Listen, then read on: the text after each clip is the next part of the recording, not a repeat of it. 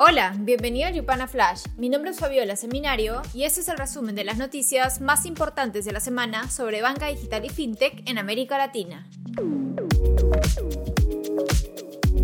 Esta semana, las autoridades mexicanas parecen estar acelerando su revisión de licencias fintech, pero sus decisiones previas están causando efectos después de un largo tiempo en un espacio de transición.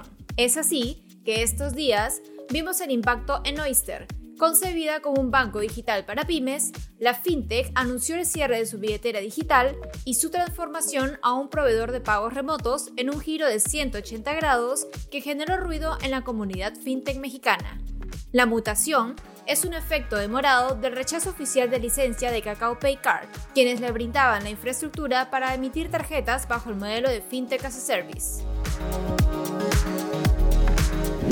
También esta semana, Nu reportó una pérdida neta de 45.1 millones de dólares en sus resultados financieros del primer trimestre del 2022. Esto fue mejor que el primer trimestre del 2021, donde perdió más de 54 millones de dólares.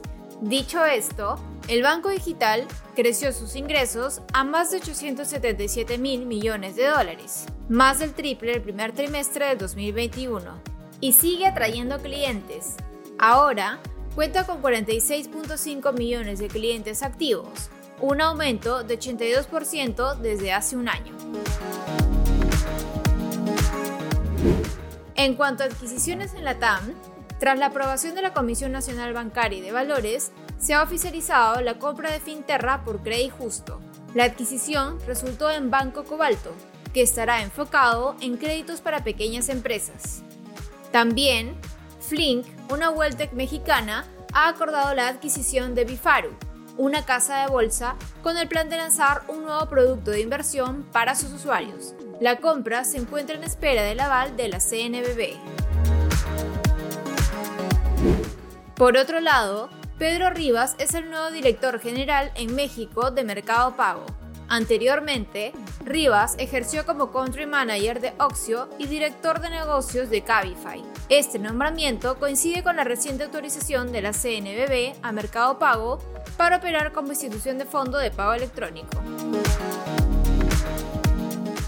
En nuestra sección de Yopana Pro, un grupo de fintechs de pago inició una negociación con el Banco de México para que reconsidere su mandato de cambiar los números de cuenta clave de sus clientes argumentando que el nuevo requisito es inconveniente y muy costoso.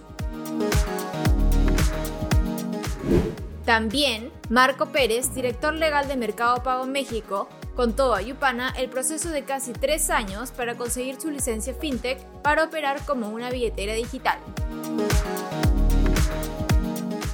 Asimismo, el Banco Central de Chile ha dicho que falta información para embarcarse en la creación de una CBDC, por el momento, se concentrará en hablar con el ecosistema para conocer su punto de vista y emitirá un nuevo informe a fines de año.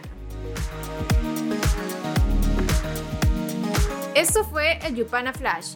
No olvides compartir esta nota de voz y quedarte atento a nuestras redes porque el lunes tendremos un informe sobre cómo se masifican los pagos digitales a través del transporte.